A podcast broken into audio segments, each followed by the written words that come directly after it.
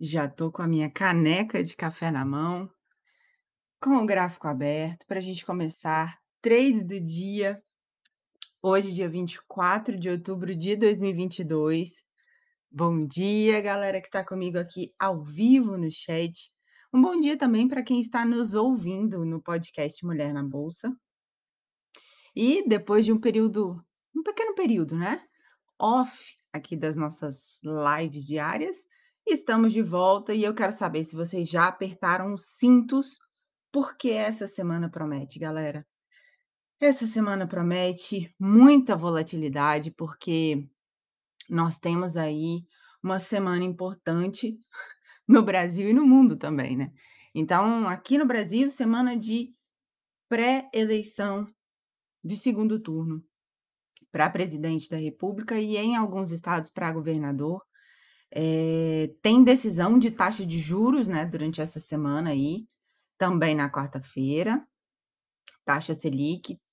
É, a previsão é de que se mantenha né, a taxa em 13,75, e vamos ver aí como é que fica esse ciclo de aperto monetário que se provou extremamente eficaz, né? Agora a gente consegue ver aí dados do Brasil e da inflação do Brasil e, e comparar com outros países aí do G20, por exemplo, e a gente consegue ver que realmente funcionou esse ciclo de aperto aí é, que se iniciou em março de 2021. O Copom ali foi subindo a taxa de juros, estava em 2%, chegamos aí a 13,75%. E eu acredito que esse instrumento é importante para controlar a inflação teve realmente é, eficácia, né? Com esses novos números que a gente tem aí no mundo. E vamos lá, eleições presidenciais. A maioria das pesquisas estão mostrando empate técnico entre o atual presidente Jair Bolsonaro e o candidato Lula. É, hoje tem Boletim Focus. É, semana passada, galera, e eu já abri aqui o Ibovão, a gente fechou o IBOV, fechamos na sexta-feira numa alta expressiva. Interessante observar que essa alta aí de 1,86 chegou é, no nosso alvo projetado como resistência, que estava ali em 118,382 e fechou acima dele, fechou em 119, cadê? 119,928 é, a máxima do dia ali é, em 120,751. Então, está namorando aí com 120 mil pontos. Obviamente que por ser uma semana de extrema volatilidade, por conta de tudo que a gente está vivendo, é, a gente pode perceber, né? E não existe essa alta, não sobe, né? Extremamente reto, geralmente dá aquela respirada. Então, o índice pode, durante essa semana, ainda dar essa respirada, por isso que a gente coloca sempre os alvos projetados como suporte e resistência para a gente trabalhar entre essas regiões. E ali a gente tem nosso suporte em 116,829 e essa região ali dos 118,382, tá? O IFR tá bonito, tá ali no 66, quase chegando nessa zona de sobrecompra.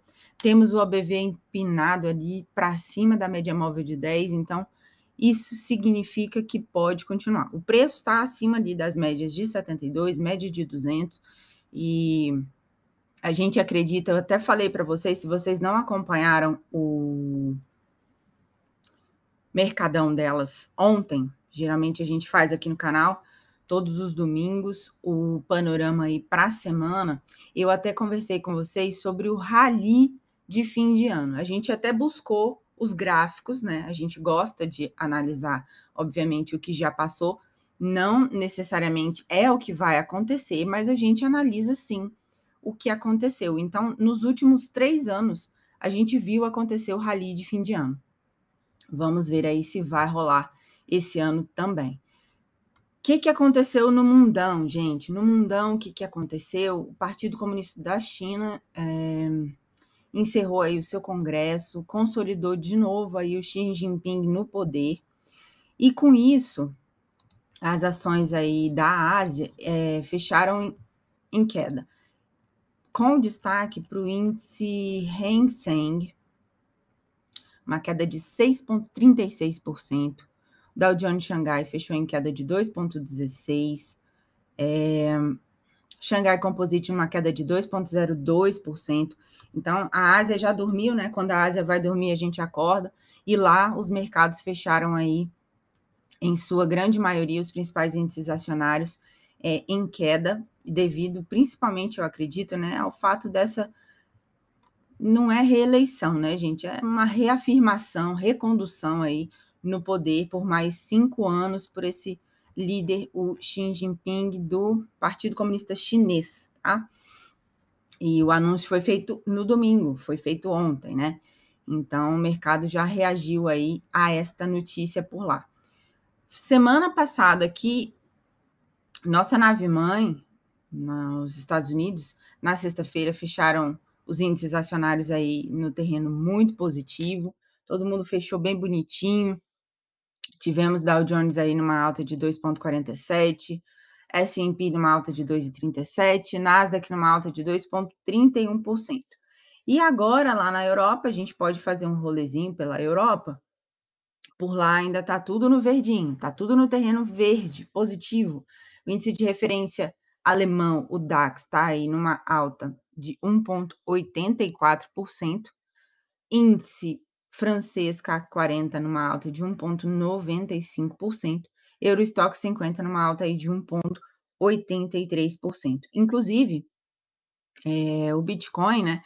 Ontem, enquanto a gente estava na, na live do Mercadão, quando eu abri o gráfico para vocês, eu mostrei que ele estava exatamente ali buscando o nosso alvo projetado. Gente, fica ligadinho nisso aí, por quê? Olha onde foi a máxima do dia, 19.698 dólares e 10 centavos. Olha onde é que estava a nossa marcação, 19.699 e 30 centavos. Então, chegou exatamente ali, muito, muito, muito perto. Como eu brinco aqui com vocês, né? Não é feitiçaria, é análise técnica, é justamente por isso. A gente precisa de ter aí é, essas projeções no nosso gráfico para a gente se balizar e de fato foi ali, é, encontrou com esse nosso alvo projetado em 19.699. O preço está brincando aqui entre essas duas regiões, buscou, eu até brinquei, falei ontem aqui, né, dessa, desse, desse namoro que ele estava com essa região de suporte ali nos 18.495, e claro, não é, rompeu esse nível de suporte, voltou ali umas sete vezes basicamente, e não, não rompeu esse suporte, voltou a subir. E claro, quando a gente vê S&P animadinho, a gente vê também Bitcoin animadinho, né? Vamos ver como é que vai terminar essa semana. É, na China, a gente tem também divulgação de PIB do terceiro trimestre. É, política de Covid zero pode começar a dar uma acalmada por lá, né? Isso pode acelerar o consumo, que é bom para a gente. Ah, então, a gente também é, depende, né, da China em alguns aspectos. Pessoal aí de dólar, como é que tá o gráfico? Vamos olhar aí para a galera do dólar, como é que tá o gráfico do dólar. O dólar que, inclusive, na sexta-feira, fechou aí no terreno negativo, furou essa nossa linha que estava traçada ali no nosso gráfico. Olha só que bonito. Deixa eu até aumentar aqui o zoom para vocês. Acho que fica mais fácil para vocês verem. A gente tinha traçado essa linha de tendência de alta aí no médio prazo e estava trabalhando muito certinho assim, ó, vinha, encostava, depois voltava, subia, vinha, encostava e aí quando foi na sexta-feira, de fato, fechou aí em queda. É, a queda na sexta-feira foi e segurou aqui nessa região desse suporte ali em 559, que também estava projetado já nas nossas análises, e vamos ver como é que segue, se ele vai continuar ou se vai segurar aqui, porque segurou, ó, um, dois, três, quatro, cinco, por cinco vezes ele testou essa região ali dos 559. Hoje é a prova de fogo, né? O que, que pode acontecer aqui. Se ele vai estourar essa região ali dos 559 e voltar a cair, ou se vai realmente segurar e voltar a subir. A gente espera aí o que vai acontecer. Pelo leilão, pelo leilão, tá, gente? A gente não dá para ver aí, claro. A gente trabalha com fechamento, preço de fechamento, mas pelo leilão ali tá numa queda de 3,30% agora, nesse momento, 8,56. Bom, que mais que a gente tem para nossa semana? A gente tem agenda. Hoje, 9h30, sai o índice de atividade nacional do Fed de Chicago. Então, vocês fiquem atentos. Se vocês operam, operam day trade, principalmente em dólar, pode dar aquela balançada sempre, né? Quando sai dados nos Estados Unidos. É, e também às 10h45, PMI composto e industrial de outubro, ok? É, bom, galera, é isso que temos para o nosso Morning Call, aqui do canal Mulher na Bolsa. Três do dia voltando, eu estava com saudades. Eu, sinceramente, é, recebi muitas mensagens carinhosas aqui de vocês, dizendo que estava com saudade. E aí eu precisei, né, desse período aí, sem essas lives diárias, justamente para dar aquela respirada. Estava numa pegada bem violenta, finalizando os outros projetos e agora a gente está de volta. Então, beijo para vocês. Até amanhã, 8h45 aqui no canal do YouTube. Sempre, né, com a nossa caneca de café na mão e com o nosso gráfico aberto. E beijo, fui!